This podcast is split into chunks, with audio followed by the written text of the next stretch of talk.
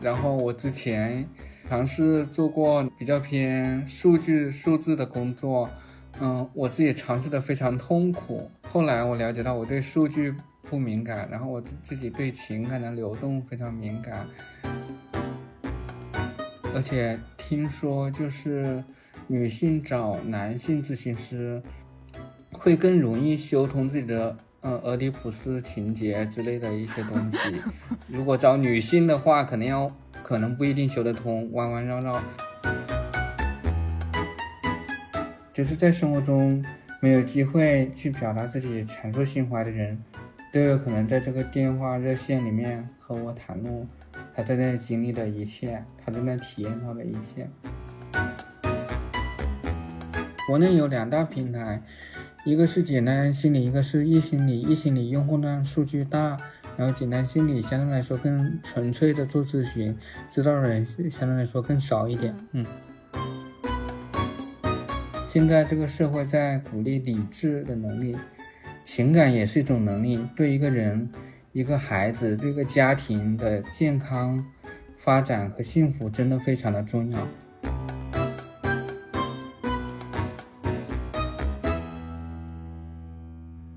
迎大家收听本期不爱学习，我是小天，我是舒阳。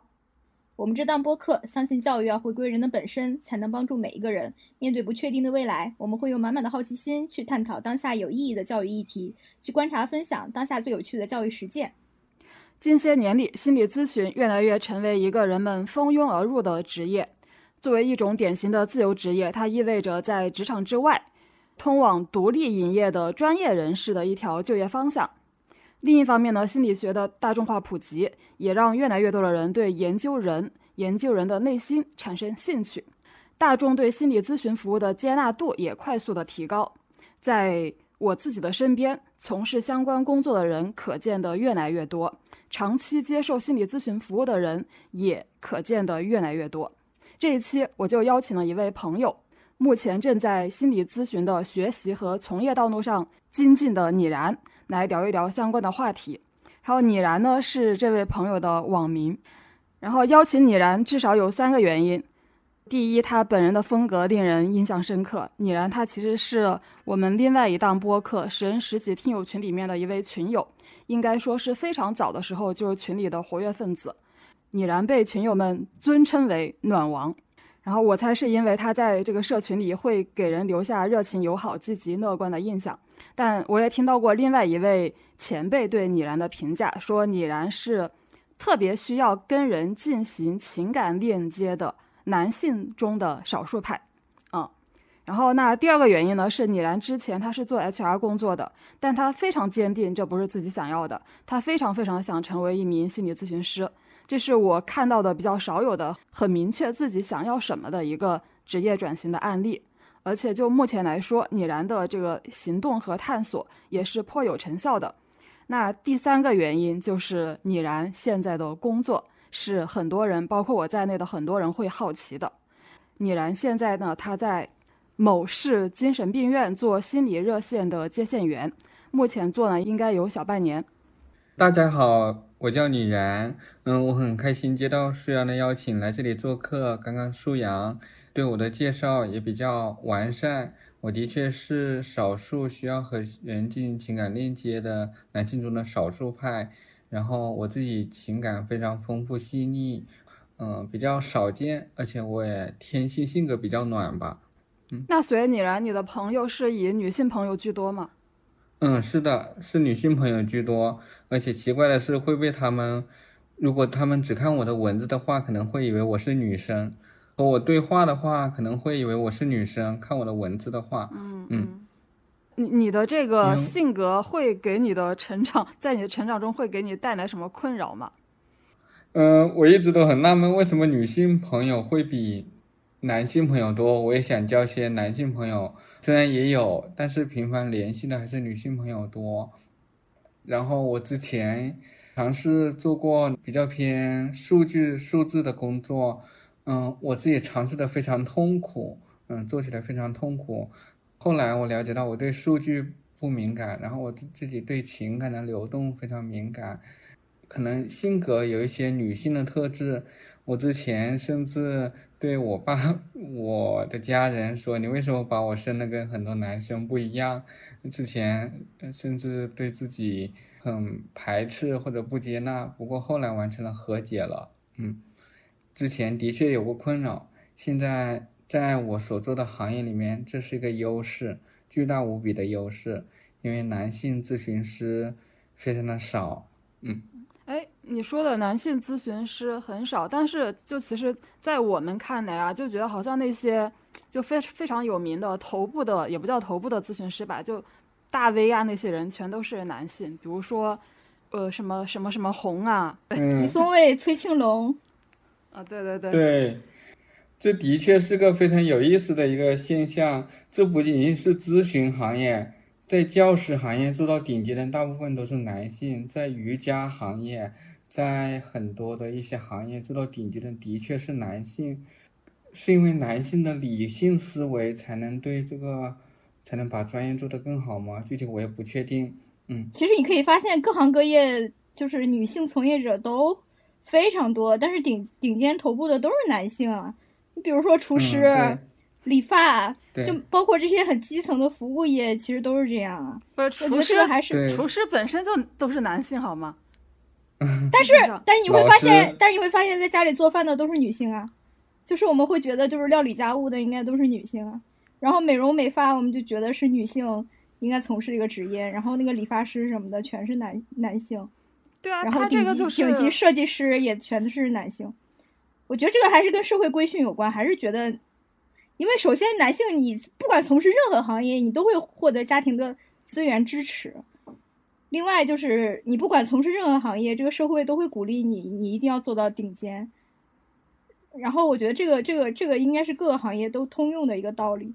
其实我之前还调研过，为什么美美发行业里面的女性从业者会那么少。然后后来我了解到，其实这是一个需要大量。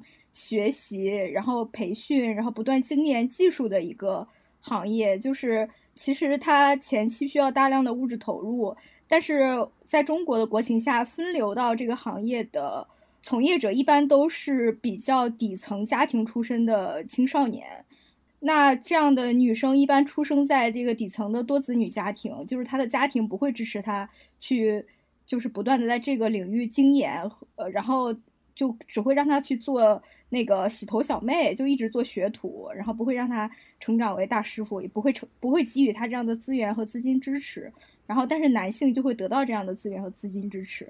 然后，同样在东亚三国，你会发现在日本和韩国的美发从业者，顶尖的都是女性。是，但但但是我我们我们还是回到这个心理咨询这个 行业，因为我在想，就我会觉得，包括我身边看到的，就我听到的。其实会去做心理咨询的还是以女性为大多数。那我在想，是不是女性她更倾向选择一个跟自己不同性别的咨询师？会有这种可能性吗？嗯，有的女性来访者会找会找女性的咨询师，因为觉得女性可能更理解自己，更懂得自己。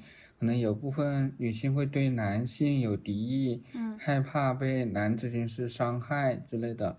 嗯，但是有部分女性来访者的确明确要求要，嗯，男性咨询师的。嗯，我的确看到这种情况。哎，所以你也遇到过这种情况吗？对，遇到过。我朋友的朋友，他想专门找一位男性的、成熟的、靠谱的咨询师。嗯，我之前见到过这种情况。嗯，那你觉得，比如说你朋友的朋友，为什么他就一定想要找男性呢？嗯，这个我不大清楚，而且听说就是女性找男性咨询师会更容易修通自己的呃俄狄浦斯情节之类的一些东西。如果找女性的话，可能要可能不一定修得通，弯弯绕绕。具体这个理论我并不是特别呃记得了，但是找男性会更容易修通自己的心里的一些情节，然后有利于自己。发展和异性的亲密关系哦，嗯，我觉得这个还是有点道理。对，这个这个其实我我因为我自己也是这个被亲密关系比较困扰的一个人，我觉得如果我设身处地的想一下的话，我就换位思考哈。我觉得如果寻求心理帮助的话，如果是我，我就会想，在亲密关系上就是屡屡失败、受挫，或者说觉得自己不值得被爱，这个我其实是很想听一下异性是怎么样看的，就是来看自己在性格上有哪些不足，或者说我的相处模式上是不是有哪些欠欠缺。嗯，重要的也许不是在异性的嗯嘴里看看自己有什么欠缺，重要的是也许就是体验到和异性的关系之中有一些修复性的情感的体验。哇，原来我可以跟异性相处的这么好，有这么好的体验。原来我这么讨厌男的，哇，原来有男的对我如此的尊重和爱和呵护。嗯，然后我也可以平等的对待他，他也可以平等的对待我。嗯，也许是这种体验，嗯可以让自己更有利于进入一段亲密关系，收获一段幸福的亲密关系。嗯，嗯，所以小天，你下次可以考虑找一位男性的心理咨询师。对，是的，就我还没找，我我觉得应该特别因为我觉得应该特别贵。哎没事，这个话题我们待会儿聊，关于钱的问题。嗯，嗯，那那首先还是想听你然讲一讲，就你目前的这份工作，就到底是怎么找到的？因为之前在网上闲聊的时候，就大家开玩笑嘛，就说你然的这份工作是他嗯在报纸上的一个角落里找到的，然后你然也没有反驳，所以我我想问，就是嗯这这这份工作真的是你在报纸上看到的招聘信息吗？就因为这个什么心理热线接线员，感觉真的是很古老的一个工作。我当时听到有人跟我开这个玩笑，我觉得特别有意思，然后我就用了即兴的 yes and 的技巧，接着一直说下去了。实际上我是在嗯招聘网站上找到的，当时我去嗯找到，然后就去面试。我在面试官和我特别的契合，嗯，他特别喜欢我的性格，看起来比较稳，然后比较温暖吧，嗯，于是就这么找到了。这是后来就是你进去之后，面试官给你的反馈是吗？说就一见到你就觉得，嗯，就就这这个小伙子挺好的，我就想要这样一个人，是这样吗？当时他就直接跟我反馈，觉得我看起来比较稳，安然不动、泰然自若之类的说法。嗯，然后他也觉得我内心比较温和、比较阳光吧。一个是说我的性格，一个是我的心理。嗯，具体我忘记是什么了。那这个面试官有跟你讲，他们以前招聘的人一般是什么样子的人？一般干了多久就走了吗？面试官他之前说他们，嗯，之前的接线员他接到来电者，来电者说我的狗去世了，我真的很伤心很难过。之前的接线员说，这这里是心理援助热线，我们只和接触和人有关的，然后你狗，嗯、死了和我们无关。嗯然后，然后就被接到投诉了。然后我后来跟我听到面试官这么说，然后我就想说，实际上这只狗是那个那个人来电者的心之所系啊，他特别在乎这只狗啊，对不对？这只宠物，嗯，这只狗狗去世了，他感觉很伤心、很难过，嗯，很痛苦，嗯，当然要牵挂着他心里面的牵挂的狗狗，嗯，牵挂的一些东西。嗯所以我非常在意一些人的心之所系。嗯，你说，等于说是之前有一个接线员，因为他回应这个来电的人说这这个跟我们没有关系，所以他就被投诉了。嗯，对，嗯，这个面试官应应该是属于你的领导吧？他就觉得，就他其实嗯不太、呃喜欢这样子的一个接线员。嗯，是的，是的，对。我发现面试也是有时候要看缘分，领导和你契不契合。那所以你当时在找这份工作的时候是已经离职了吗？这件事情还蛮波折的。当时我答应入职这个公司，但是他们后来又找到一个更适合的人，然后我就入职了另一个公司，当人力资源的一个管理岗的工作。嗯嗯，但是他们后来又邀我过来说那个人不合适，嗯，然后这对我来说是个非常艰难的决定，哦，一边是一边是已经入职的工作，一边就是这份我心仪的工作。我当时想，如果两份工作摆在我面前，我还是会选择嗯、这个医院的心理热线员、接线员的工作，但是这份薪资对我来说，薪资是骤降的，嗯然后我也感觉有压力。当时我想的是，如果是我我还记得，我印象深刻的是，我看到之前单雨佳和李宁两个非常著名的咨询师，好的咨询师，他们做过一次访谈。嗯我是怎么从嗯零到四千小时？我是怎么从众生医院从零到四千小时的？李宁他从最开始的零小时 all in，一下子就五年就积累了四千小时，这是在同行里面佼佼者，非常快的速度接到了，我们同行都为之惊讶。嗯，我形容，我觉得我自己也算是纵身一跃吧。我现在想的是，我现在不跳，三十岁也要跳，四十岁也跳，五十岁也要跳，六十岁也跳。与其那这个时候跳，还不如迟跳，不如早跳。于是我就纵身一跃，来到了跳到了心理咨询行业。嗯你刚才说到，其实这份工作薪资是很低的，是不是可以理解成为，嗯就是因为有很多人要积累这个咨询的小时数，所以其实这样，即便资呃薪资很低的工作，还是有很多人愿意争取这个机会，所以他们就把薪资这个评估的比较低。也没有那么多，有是有，也没有那么多。哦，嗯，之前这个热线我看到他们在招免费的咨询师，但是没办法持续，嗯现在开始付工资，请人来专职来做了。嗯嗯有，但是不多。嗯然后我没想到，我就是刚入职三个礼拜就涨薪了，这份工对这份工作收入非常满意。我没想到这么幸运。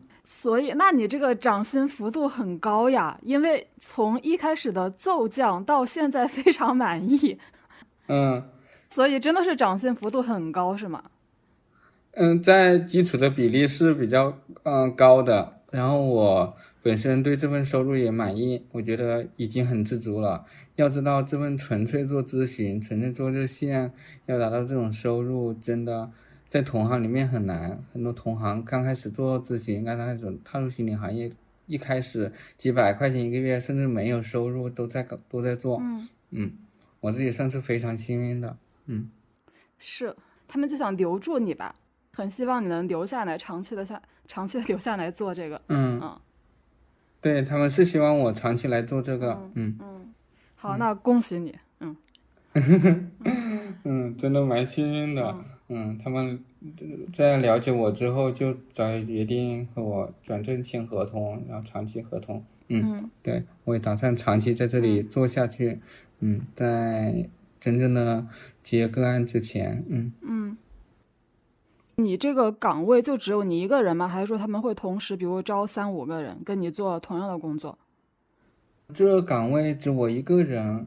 我了解到别的城市可能会有几个，现在每个城市都会有心理热线，每个省份都会有。嗯嗯，我了解到别的城市有几个接线员，然后我们城市因为热线比较少，然后只有一个专职的，嗯只有我一位，嗯然后其他的另一些是兼职。对，嗯如果我休息，他们会来接班。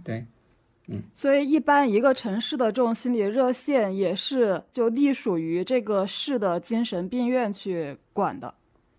可能隶属于在我们城市隶属于卫健委，哦嗯，政府这里，哦哦政府管着医院，医院在管着哦外包的一个机构，机构在管着热线。对，有一些层级。哦，相当于就你的工资还是就是你所在市的精神病院给你发。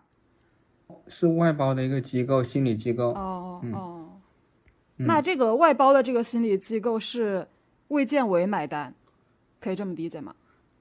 外包的心理机构，他接了很多政府的一些项目。现在很多政府一些机构有一些心理方面的项目，其实上还蛮多的。我看到，无论是政府还是企业，还是医院，还是监狱，嗯嗯都有蛮多的。嗯如果一个人有一些机构，如果会跑一些关系，政府的关系是可以接到一些项目的，比如说教育局啊，嗯嗯。会安排一些学校的心理的团辅之类的。然后我所在的机构有几位老师，他们是做学校团辅，然后我就是在这做全职做热线，嗯。以后我可能会有，对我来说重要的是，以后我可能会有带团辅的机会，嗯。去进，嗯，去带团体咨询，青少年的团体咨询。嗯然后我现在也在接受团体咨询的培训。嗯嗯。哎，那其实可以理解成为，就是要做这个心理咨询工作的话，其实有，呃，两种怎么说，两种商业模式吧。一种就是直接相当于是个体的这个来访者付费，还有一种其实是参与这些政府买单的项目，其实由政府来买单。嗯，政府，政府或者是企业，对，或者是各种机构。嗯就比如说有的大企业，它是不是也会有自己的这种心理咨询服务？比如说我哪个员工觉得我需要呃做心理咨询，他可以通过自己所在的企业去免费去享用这个渠道。对，是有的，有一我们企心理咨询有个 EAP 项目，专门做 EAP 的，就是做企业方面的心理援助和支持。对，要和企业进行对接，让企业满意，也让嗯那个他们的员工也满意。这其中涉及到一些复杂的保密的事情，比较嗯对，比较难搞，听说，但哦是也是有的。是的，我也觉得好像一般一个人很难会安心的说通我通过我公司提供的渠道去做一个心理咨询，就大家总会觉得好像这个公司就知道我心里不太不太正常一样。对 对，嗯有些公司会希望把咨询师把一些价值观传传递给，嗯，那些他们的员工，嗯，但是心理咨询是不能这么做的，嗯，嗯，要做很多的一些平衡，利益的平衡，嗯哦，竟竟然公司还会提出这种要求，天呐！嗯，对，是的，是的，要给员工洗脑。天呐，那还是说回你这份工作。其实之前你提到，你其实当时已经在一个在一家公司的做人力资源管理岗的一个岗位了嘛？嗯因因因为我觉得就是其实这这个岗位应该对你来说，这份工作对你来说应该其实也还是一个还算不错的机会。那你说你当时候就是纵身一跃，就纵身一跃，是因为你真的非常的希望想做心理咨询师，还是说人力资源这个工作，呃，你非常的不想做？两个都有。嗯，就为什么你这么的不不喜欢做人力资源啊？因因为其实我会觉得，好像人力资源是不是跟心理咨询师还是有一点点相似，因为它都是跟人打交道嘛。嗯，对，呃有一些相似，但是我和你说说我有一些时候的一些感受吧。嗯，我也嗯、当时我做这个决定纠结了两天，那两天有一个时刻我在等候面试的时候，手里拿着候选人的简历，看到他简历的信息，我一想到就是问他简历上有关的问题，我就感觉特别无聊。我对人关于简历上的一切一点兴趣都没有。就为为什么你我对人关为什么看到简历上的信息你会觉得无聊呢？就一般你会看到的简历的信息是什么样子的信息？比如说性别、之前的工作做的哪些事、呃家乡、年龄嗯之类的。哎，但但是你看他的这些履历，你不会也对这个人产生好奇吗？就你会你不会去琢磨一下这个人可能是一个什么样子的人？嗯、我会好奇，嗯我会好奇，但是面试只能谈这些，对，不能谈我好奇的事情。就比如说面试就只能谈，就比如说你聊聊你的上一份工作这样的话题，是吗？就没没法问就你的原生家庭如何如何。对对，是的。你过去怎么来的？你喜欢什么？你平常喜欢干什么呀？嗯，对，什么能激发你的热情啊之类的。嗯，但是我会觉得，好像有的有的面试官他也会问这种什么什么能够激发你的热情啊？对对，嗯也我当然也会问，嗯，我过去面试也会常问，但我最终还是对人一个人本身特别感兴趣。嗯，他正在经历什么困境，他体验到什么，感受到什么，他从哪里来，到哪里去，我对人单纯的对人的存在本身特别特别感兴趣。嗯。嗯他喜欢什么，他不喜欢什么，他有什么优势，他有什么缺点，他适合在哪里，他在哪里会感觉开心和幸福，嗯，这都是我想要去看见、想要去了解的，嗯，在人力资源行业没办法了解人的这些，但是在心理咨询行业我可以了解到。嗯，我能不能理解成理解成就是你觉得做一个 HR，你没法跟人产生更加深度的链接，但是你这个跟人产生非常深度的链接是你的一个本能的需求。对，是我本能的需求，嗯，是我的需求，也是我的优势。对，是的，嗯，我不太喜欢聊简历上的一些表表面面的一些东西，我喜欢。嗯，聆听一个人内心的心声，深度的链接，我自己会感觉非常的滋养。那你是什么时候发现你的这种需求，并并且就是自己坚定的，就是认为自己这方面的需求比一般人都要强烈？其实我在刚入行人力资源、刚转行人力资源的时候，印象深刻的就是。有时候候选人会跟我聊聊，有一次聊到了三个小时。他说和我聊天感觉如沐春风，像做了一场心灵的按摩。嗯，在人力资源从业过程中，我帮助了几百个小伙伴了解自己，嗯，了解自己，然后了解伴侣，了解他们受关系困扰的一些家人朋友，帮助他们理解自己，让他更懂得自己，也更能懂得他人。嗯，我特别喜欢助人成长，关于人内在的变化，我特别的敏锐。然后我特别喜欢融进一个人的心内心世界、心灵世界，像水一样融入，然后再找到一些撬动点和契机，然后促成他们内在的变化、改变，然后再到他们外在经营的转变。可能是因为我这方面的需求不是很强啊，就我刚才一直在理解，就什么叫做像水一样融进一个人。小天，你你你能感受到吗？我大概知道他说的是什么意思，但是我比较好奇哈，你真的能够理解和共情那么多人吗？毕竟每个人的不一定啊。毕竟每个人的生命经验都是千差万别的呀。那你觉得怎么样给人一种你融入了他的感受呢？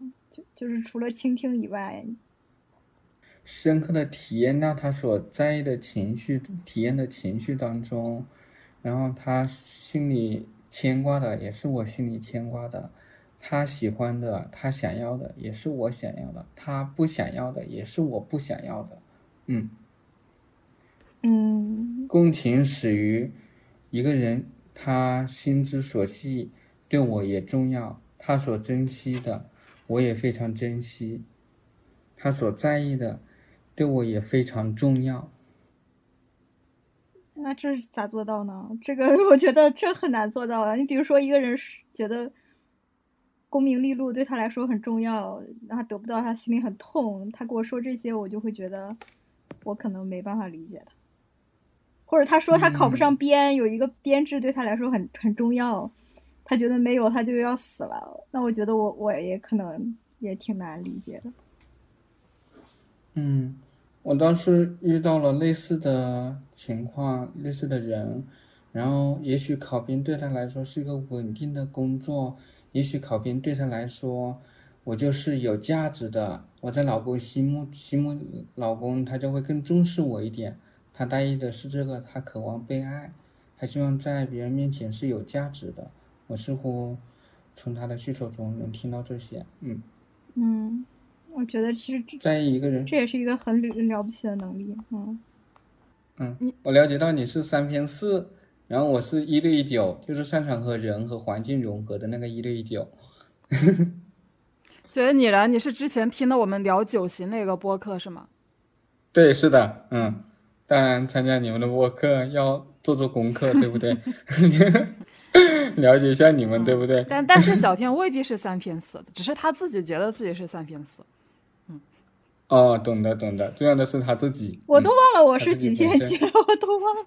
小天他都忘了。嗯，那你会通过这样的测试方法来，就是？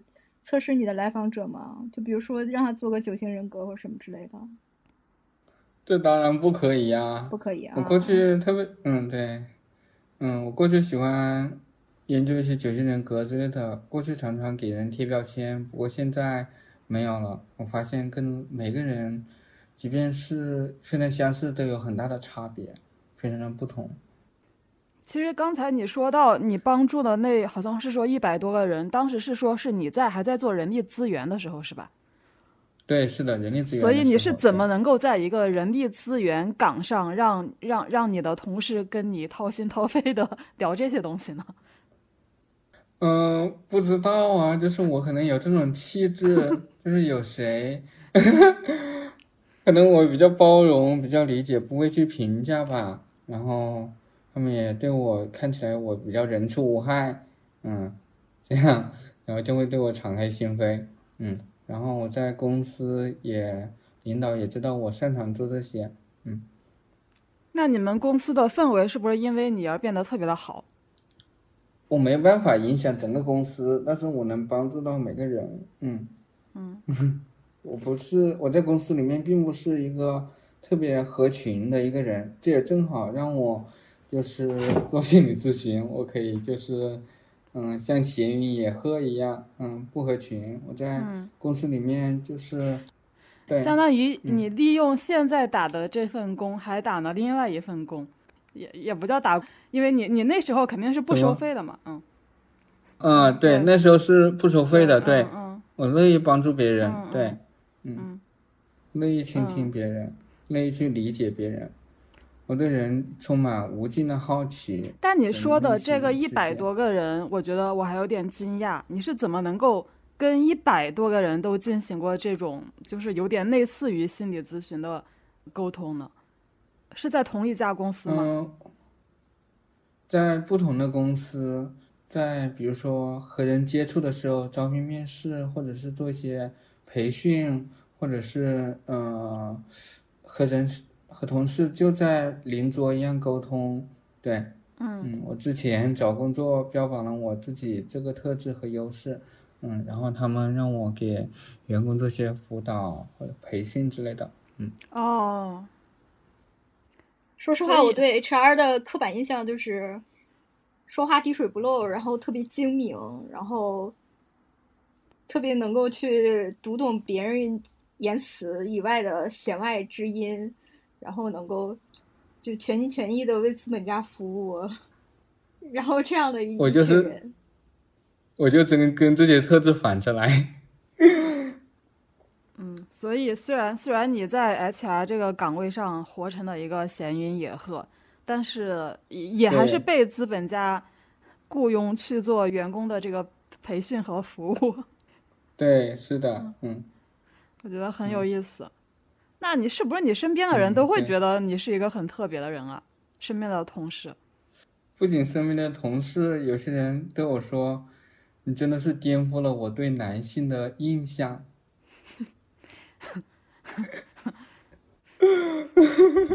还好，应该不是外表。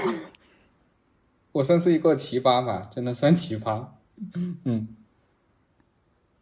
现在相当于就你一个人，就每天在做这个接线员的工作。那一般就是每天每天打进电话的人多吗？就会不会接完一通马上就是第二通，就中间就没有休息这种？有的时候会碰到这种情况，一连三个，我自己会感觉比较累。然后有的时候会有大量的时间空闲时间没有电话，嗯，平均每天有八个左右。那其实我很好奇，打进电话的会是什么人？因为我觉得会知道有这个热线在的人会多吗？会不会是，就是可能这些人获取信息的渠道跟我们不太一样，他会发现竟然有这样 这样子的一个热线存在。这是政府卫健委的热线，我也不知道政府卫健委是怎么宣传的。然后我听我的朋友说，他之前阳了，然后被隔离了，然后就收到一个人给了张纸条，就写了这个热线，然后他也拨打，发现正在通话中。然后在等待，然后就打通了。来拨打这个热线的人，形形色色的人都有。他们有的跟我讲他生活中经历了一些琐碎的一些事情，有的人他在沉重的煎熬之中，嗯，有的人就是在被很多人厌弃、讨厌的痛苦之中，嗯，很渴望一些关心和关爱和理解和懂得。嗯有的人他在经历，嗯，刚经历过失恋，很孤单，很痛苦，嗯。嗯有的人他在经历愤怒，对关心在意的人的愤怒和失望，有要不到工资的外卖小哥和餐厅服务员，然后有在婚姻中被丈夫看不起，然后和我聊了之后，就是觉得自己原来是自己觉得自己没有价值的一位中年女性，嗯，也有被爸爸妈妈批评，被朋友、老师误解。然后把自己封闭起来，好自我保护的一个正在读初中的女生，嗯，嗯。有就是很想找个人聊聊天来缓解孤独感的男生，就是在生活中没有机会去表达自己阐述心怀的人，都有可能在这个电话热线里面和我袒露他在那经历的一切，他在那体验到的一切，嗯。那你自己会有什么感受吗？就比方说，就可能我想象啊，就如果是我的话，嗯我会觉得啊，原来这个世界上有这么多的人在经历可能我从来不会经历过的事情，或者或者说，原来他们的生活是这个样子的，我完全想象不到。你你会有这种感觉吗？对，是的，有时候会有这种感觉，真的会有这种感觉。呃然后我有一次在一个就是咨询师的公开课上，并不是在热线中，而是咨询师的公开课上，有人就是嗯、分享了他自己的痛苦。一个男生他变性成女性，然后他的家人嗯很排斥他，无法接受。然后他问这位咨询师怎么办，嗯，然后咨询师说，可能他们父母接受是一个漫长的过程，可能要两到三年。然后，嗯，对，这是一些细节。然后我惊讶，我真的很好奇他的经历。嗯，对，嗯，我是没怎么变成女性的。嗯，啊，我我们知道，但是你说的打嗯打对打进热线电话的人，他们其实就可能更多的还是在在说自己生活中的琐碎啊，或者可能是把这当成一个倾诉的渠道嘛。你会不会有一种就是好像自己听了很多，嗯，也不能叫狗血故事吧，就 这种听了很多八卦故事的那种感觉？也没有说听了很多八卦故事。嗯有这种感觉，我是对每个人的心灵世界那种复杂和精微，真的感觉很壮观。他们这种反应的模式，他们那种情感和情绪的流动，真的就像看到自然界非常不一样的风景一样，永远都是不一样的。嗯，这个比喻好妙啊！嗯，就对，是的，又又精微又壮观。对，又精微又壮观。嗯，那你有没有感觉到特别无能为力的时候啊？真的很无能为力。说真的，有的人他们没有好的社会支持系统、家庭支持系统，他们对有的女孩子，她甚至对爸爸妈妈都不怎么管她，不爱她，她就抑郁了。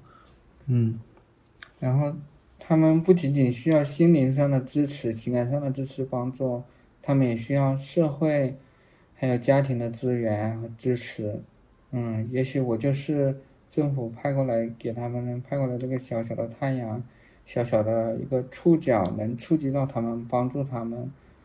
这些情况也真的无能为力，但我也知道，整个社会都在更多的把这些触角伸到他们去帮助他们，也在尝试努力的这个过程。感觉爱莫能助，真的很爱莫能助，也许只能让他们感觉好一点，状态好一点点，也许只能这样。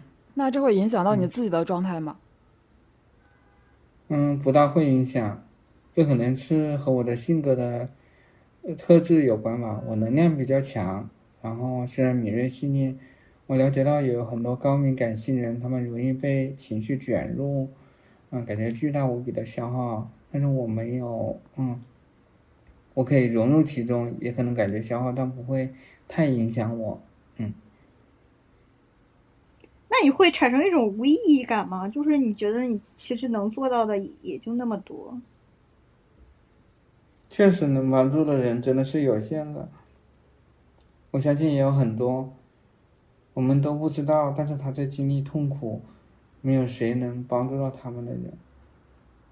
我觉得是有意义的，我的帮助对他们每一个人本身是有意义的。也许宏观从宇宙层面来说无意义，但是对每一个生命来说是有意义的，是有价值的。他们拨打这个热线，把自内心的痛苦去敞开。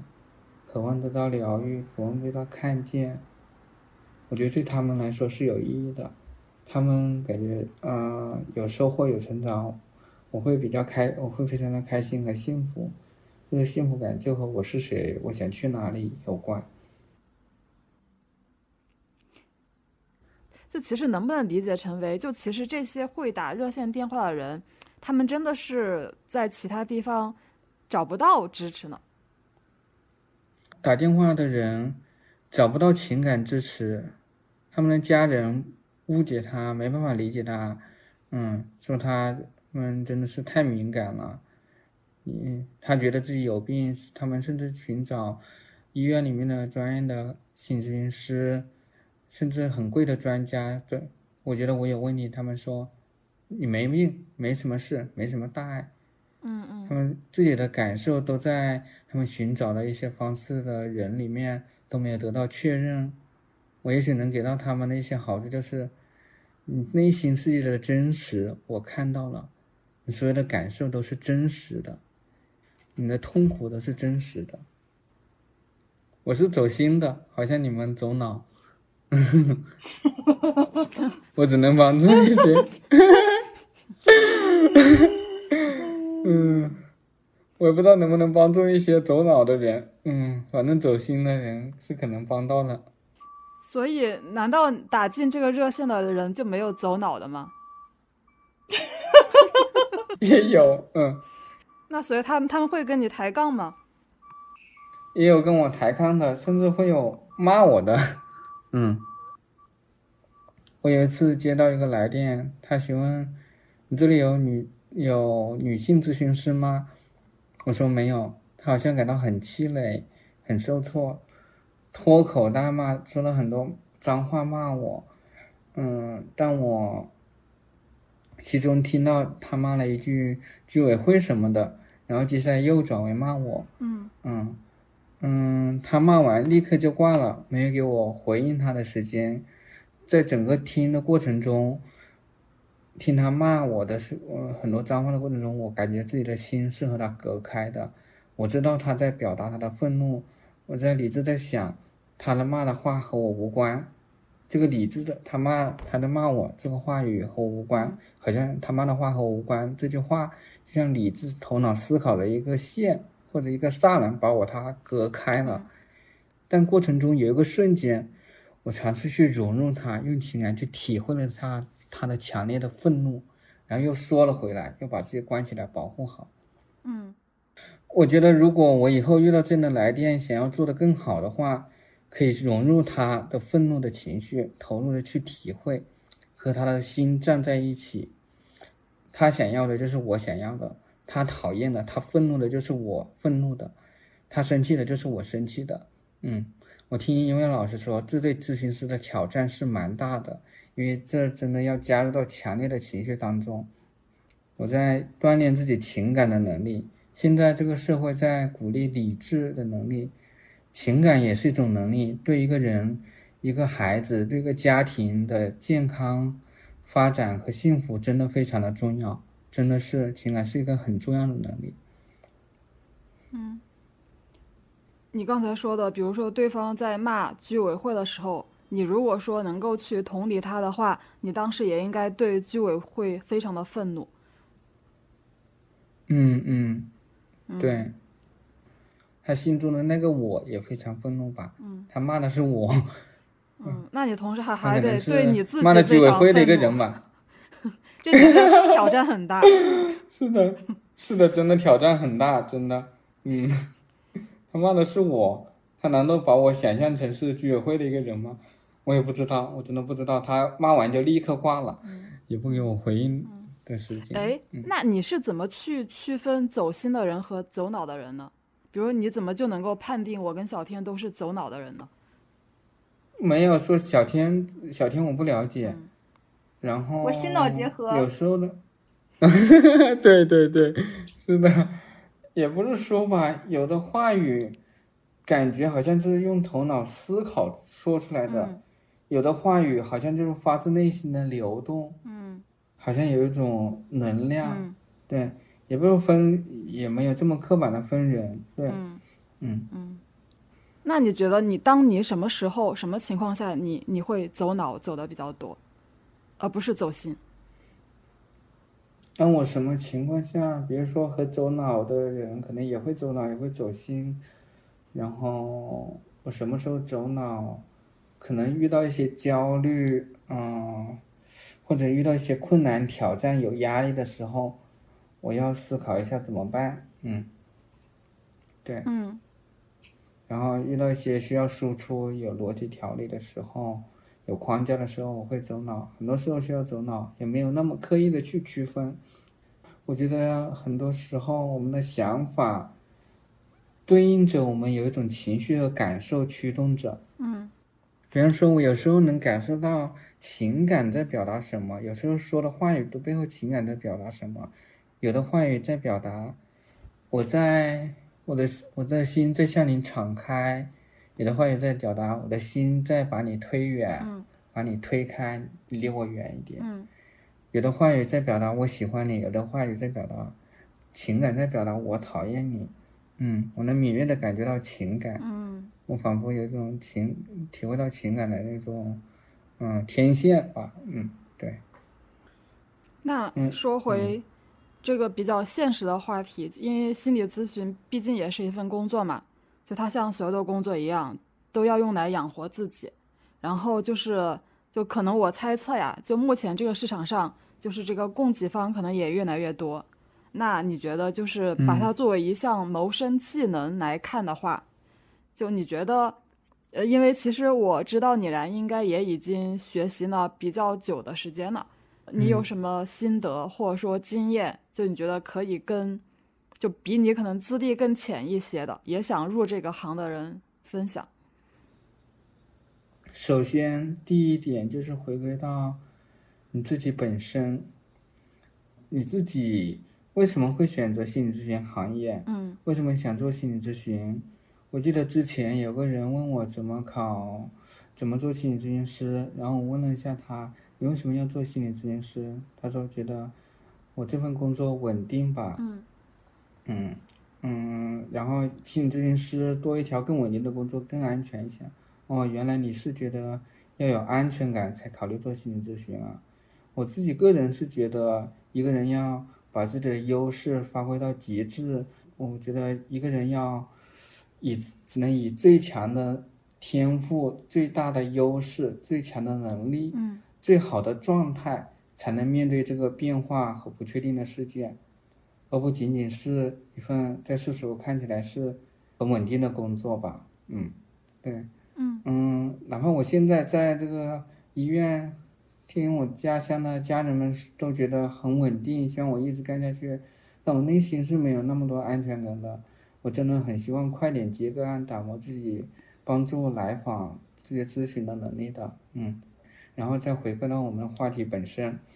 当时我跟他说了这些之后，他就没准备做心理咨询了。我觉得重要的考虑的是，你为什么要做心理咨询？哪怕现在开始，嗯，和心理咨询师聊一聊，开始接触个人体验，也是对自己非常有帮助和获益的。假设你已经确定了做心理咨询这个行业，然后，嗯，首先学习这方面，我觉得接受国家的学历教育是必要的。嗯，对，是非，嗯，是必要的。然后职业资格方面就不要被那些现在有一些嗯发证的机构，他们在行业内是不认可的，嗯，这些证书在行业内是不认可的，也他们就是发证书来圈钱的，不要被他们给骗了。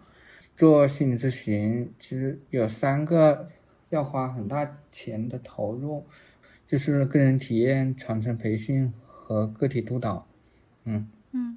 我先来说说个人体验。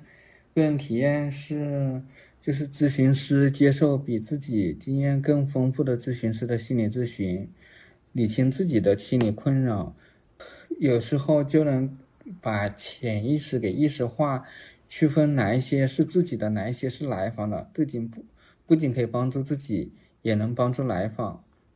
然后我发现就是，嗯，我的学姐刚起步的新手咨询师。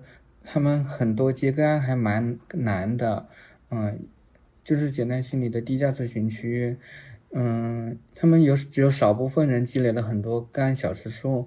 我发现两个都经经历了五年的长程精神分析。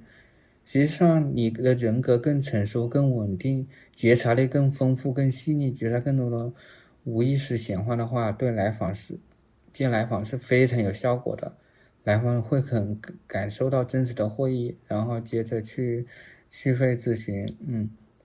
所以这个个人体验相当于是自己去体验心理咨询，然后在这个过程中可能能够达到这个让你的人格更成熟、更稳定，让你的觉察力也更加丰富细腻的一个效果。就反过来又可以帮帮助你去给别人做咨询。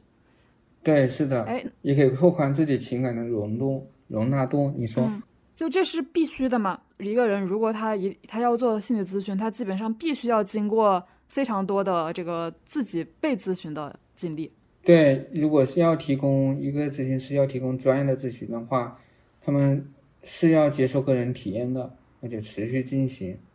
这个持续有多持续呢？比如说你现在，比如说平均一个月或者说一周会做一次吗？我现在每周做一次动力学的个人体验。一般都是每周一次，有的上路的甚至有一周四到五次常规的精神分析，嗯，一周四到五次，对，是的。天呐，心理动力学治疗和精神分析是不一样的，精神分析就是可能每周三到五次，呃呃四到五次，每一般都是每周四到五次，动力学就是一到每周一到三次或者两次。嗯。呃，因为我听说很多人他想做心理咨询师，是因为他自己在做心理咨询的过程中发现很受益，然后这这个时候他就产生了一种利他的，就因为觉得自己得到了帮助，然后就想去帮助其他人，他们就这么开始就是入行的，就像这种情况多吗？也有，我也遇到这种情况，对，嗯，也也算是。有一些吧，也比较多吧，嗯，对。嗯。然后我想起了我的一个学姐，她做的非常不错，她现在在念卡帕，卡帕在我们心理咨询行业，呃，非常有含金量的一个培训，在行业内非常认可，而且特别难进。他说他自己受益最多的是个人体验和个体督导，其实是长程培训。我发现很多人，很多咨询师都这么说，嗯。就是说，如果按那个重要性或者说收益的多少程度排序的话，就个人体验是觉得收获最多的，其次是个体督导，然后是长程培训。对，是的，个人体验和个体督导是收获最多的，其次是长程培训。嗯，长程培训培训的理论。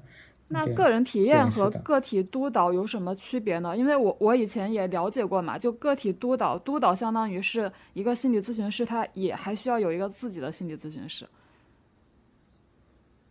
个人体验和个体督导的区别，如果简单的来说，就是个人体验是专成更成熟的咨询师专注于这个新手咨询师本身，就是专注着你本身你自己内心的议题，然后个体督导是指。呃，更成熟的咨询师，另一个更成熟的咨询师教你怎么去帮助来访，关注点在来访。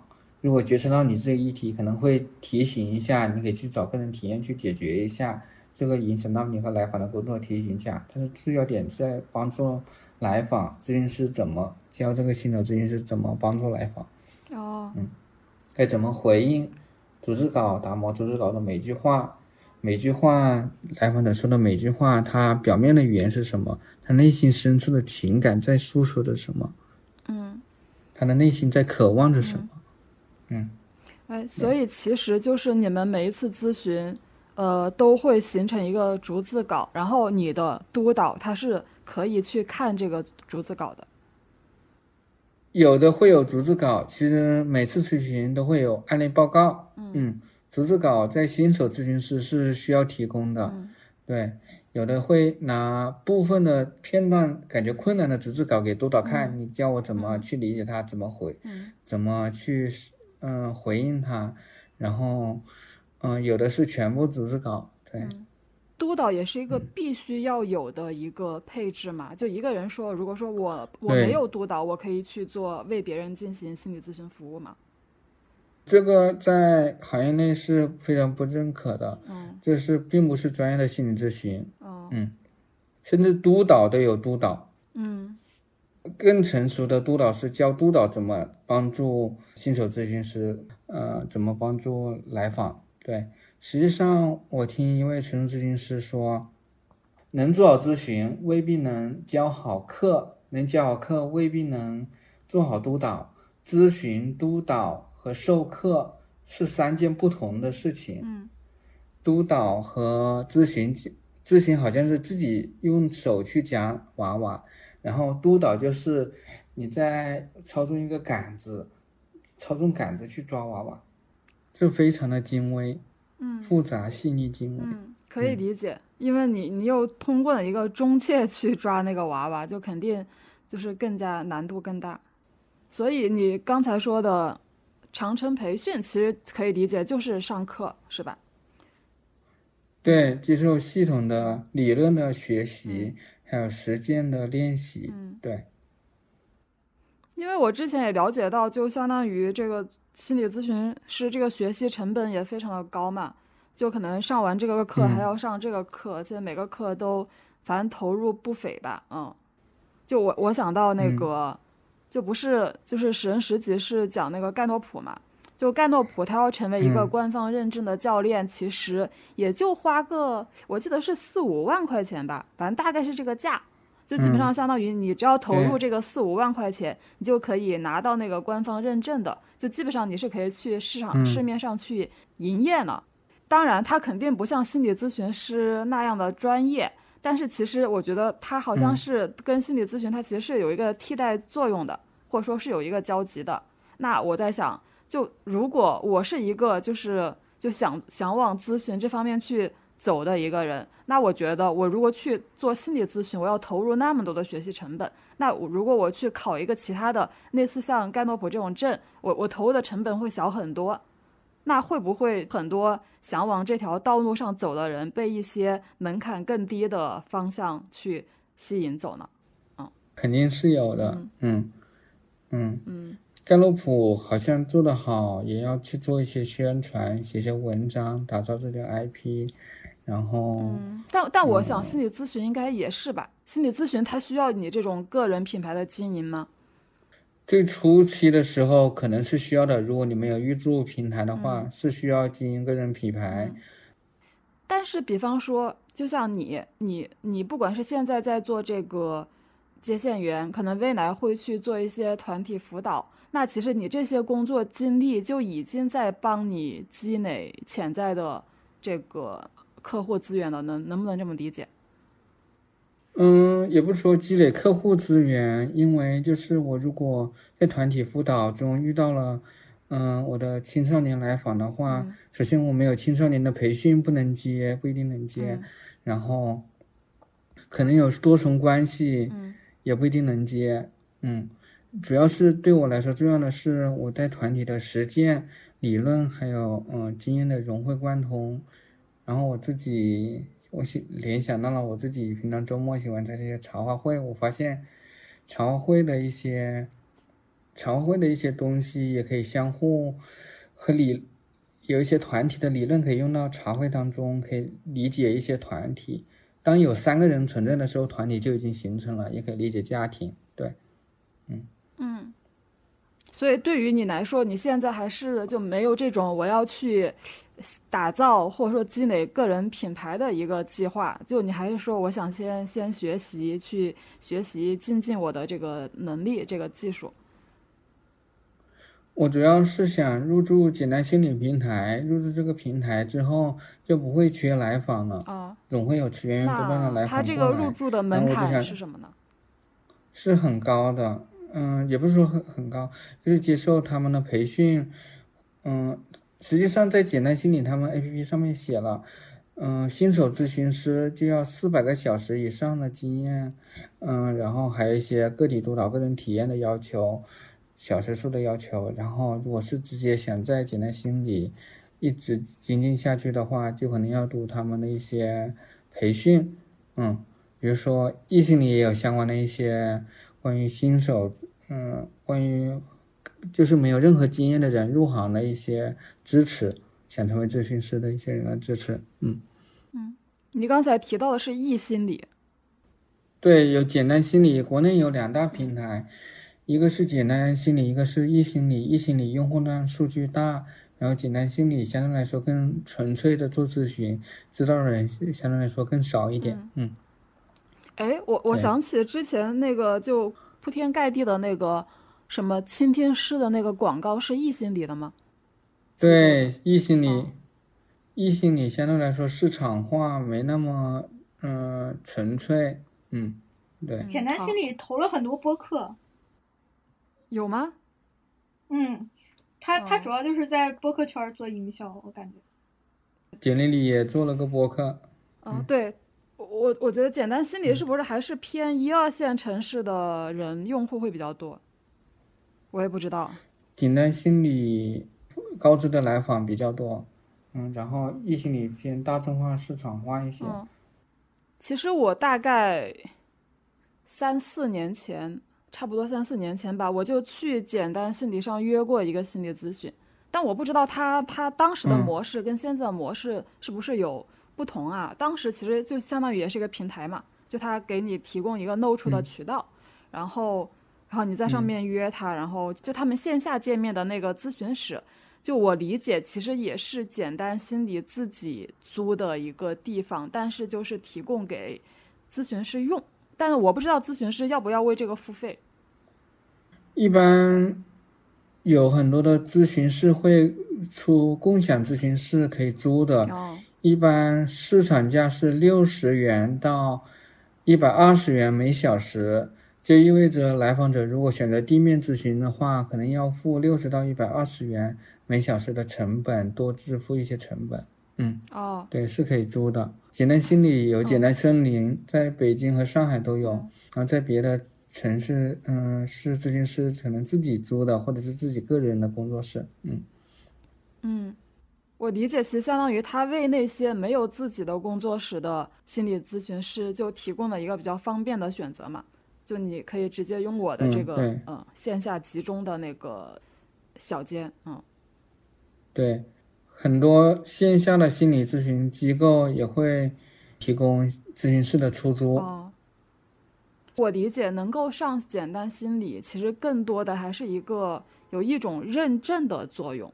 就因为它现在已经是这个行业比较头部的一个平台了嘛，然后又有自己的这个培训和认证系统。所以你如果能够被他那个收入，成为他那个上面的咨询师的话，其实还是有一种倍数在的。嗯，对，简单心理是国内关于咨询师监管和筛选最严苛的平台，它的培训也在行业内更受认可一些。然后认可的不仅有简单心理，还有中德班、中美班、中英班、卡帕、新型心理。四川和光临床心理研究院、比如说 Care，还有很多很多的培训在行业内，呃，这些培训在行业内都有受认可。简单心理也有一些名气，对，嗯。但是跟其他的你说的那些那些培训的，我不知道管他们叫机构也好，还是说这个叫什么也好，就跟他们相比，其实简单心理是不是等于说它还是有一个提供流量这方面它更有优势呢？就提供客源。对，是的。假设就是正在收听的，嗯，播收听这个播客的你，想做心理咨询师，实际上有很多就是没有平台资源的咨询师，刚开始接个案真的蛮难的。如果最初期的话，可以找，嗯，能提供一些接来访的平台的支持的培训，可能更好，更容易起步一些。从零到一百个小时是最难的，嗯，然后到零到一千个小时就上路了。但是前提还是得你首先达到，比如说简单心理的那个门槛，是吧？嗯，简单心理有咨询师培养计划，然后可以无门槛，然后需要通过面试和考核，需要面试看看你的人格是否稳定，自我觉察能力怎么样，如果合格就可以去成为咨询师了。但是如果直接入驻他们的实习平台的话，会门槛，而且嗯是国内最严苛的嗯平台。嗯，对我看到同行们他们出了个帖子，出了个微信文章，对比几大平台他们入驻的标准，简单心理是最严格的。嗯，咨询师行业很多咨询师都以入驻简单心理为荣。嗯，理解。你刚才说的那个培训之前还会有一个面试，是吧？嗯，对，是的，这这个面试是嗯什么样子的呢？是远肯定是远程的吧？是远程的，哦对。面试会问什么问题呢？面试，如果你接受过热线的培训的话，会有一轮热线模拟开的会，关于你会写一封自荐信，然后会说你自己的经历，为什么想做咨询咨询，嗯，还有一些嗯问题，比如说我的面试官就曾经问过我，最后结束的时候问过我怎么评价和我一起相互配合的那个，嗯，和我一起面试的同学。所以其实你相当于是在做了呃热热线接线员这个工作之后，你再去简单心理，就就报名他们那个培训，那个长城的培训。嗯，我是通过他们入门的那个初阶，就是细的先报起，然后再是热线，热线之后再报中高阶，再通过的。对，哎，你刚才说的热线是什么意思？就不是说你你的工作这份工作的这个热线是简单心理的热线。对，我在简单心理也做过热线哦接线。嗯嗯，哦，就相当于简单心理的那个培训系统里面，它就直接有一个阶段，就是让这个正在接受培训的人去接接热线。对，是的，哦是的，对，简单心理关于新手咨询师的支持是比较完善的，比较多的。嗯嗯。那简单心理会把这个培训过程中的接热线也算作是这个咨询的小时数吗？不算咨询的小时数，会算作是接热线的小时数。哦，真正算咨询小时数要收费的小时数，而且要接受个体督导。哦，嗯明白。你还有什么要补充的吗？刚才这个话题我想说说就是经济钱的问题吧。嗯嗯，其实做咨询是真的蛮耗钱的。我还记得我最初刚开始学习的一年，真的蛮焦虑的。我问了很多咨询师、做咨询师，花了多少年，花投入了多少钱才做到收支平衡的。然后我得到了最快的是三年，最晚的是七年，全职 all in 的情况下，然后很多都是二十到三十万。嗯，简单心理我自己预算是三十万左右做到收支平衡，因为简单心理对督导的频率要求比较高，嗯，然后虽然督导的投入会多一些。个人体验的话，要选择和自己适合匹配的咨询师，咨询师不一定越贵越好，不一定越贵越好。嗯嗯，我选的是简单心理的，然后嗯，也要考虑到咨询师一般市场价每年涨一百元左右，考虑到未来是不是能负担得起。我就有两位，就是两位咨询师朋友，他们咨询师涨价了之后，他自己状态有经济压力，状态又非常的不好，还没达到收支平衡，每个月就要付出蛮大的成成本的。嗯，要考虑到这一点。有的咨询师是会根据来访的收费来区别定价的，嗯，因为这不是单纯的商业关系，而是深厚的情感依恋，也是对一个生命对另一个生命平等的尊重。因为有的人的一百块，比有的人的一千块更值得珍惜。嗯要考虑到钱的问题。嗯，个人体验是真的是值得去做的，也非常重要。嗯，然后长程培训，如果你感觉经济有一些压力想减短，另一个有可以提供平台支持的就够，可以提供一些借来访的支持的就够了。然后如果可以的话，也可以接受两到三个在收支平衡之前。也可以持续的接受，一般都是要持续的接受长程培训的。嗯，然后个体督导是钱，如果是从这里面挑个刀刃的话，个体督导就是刀刃，选择性价比，然后和自己匹配的工作方式匹配的一个督导是蛮重要的。这个师傅真的是蛮重要的。嗯嗯。然后我也看过成百上千份心理咨询师的简历，之前还招聘过心理咨询师，然后我觉得，嗯，很难从外界指标去评价咨询师的胜任力。如果只看简历的话，硬要找一个的话，最能描述咨询师咨询能力的是接受个体督导的小时数。哦，告诉听嗯听友们一个小技巧，在简单心理的咨询师点击头像下面的区域是可以看到接受个体督导的小时数的，嗯。低价咨询来访中，低价咨询学员咨询师中是要求一案一督，他接受的督导多少小时就相当于前三十个就等于他接受了多少个个案多少小时的个案。嗯，钱花在刀刃上的话，个体督导是刀刃，很多咨询师都承认自己受益最多的是督导，受益最多的是是督导和个人体验，嗯，其次才是长程培训。嗯嗯，三个最花钱的地方。个体督导是刀刃，我自己个人认为的。呃，但但是这三块哪一块花钱最多呢？绝对值来讲，哪一块是花钱最多的？其实每个咨询师的情况不同，他们适合的流派不同，学习先后顺序不同，很难统一。我自己是准备在个体督导上，起码要确保，嗯，我自己个人确保二十万的投入不能动。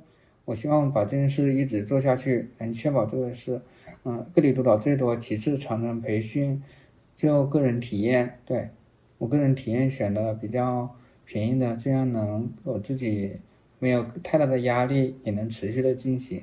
然后这个咨询师也和我非常匹配，我自己也能每次都能觉察到很多的无意识，也会有变，也有很多的变化。嗯嗯。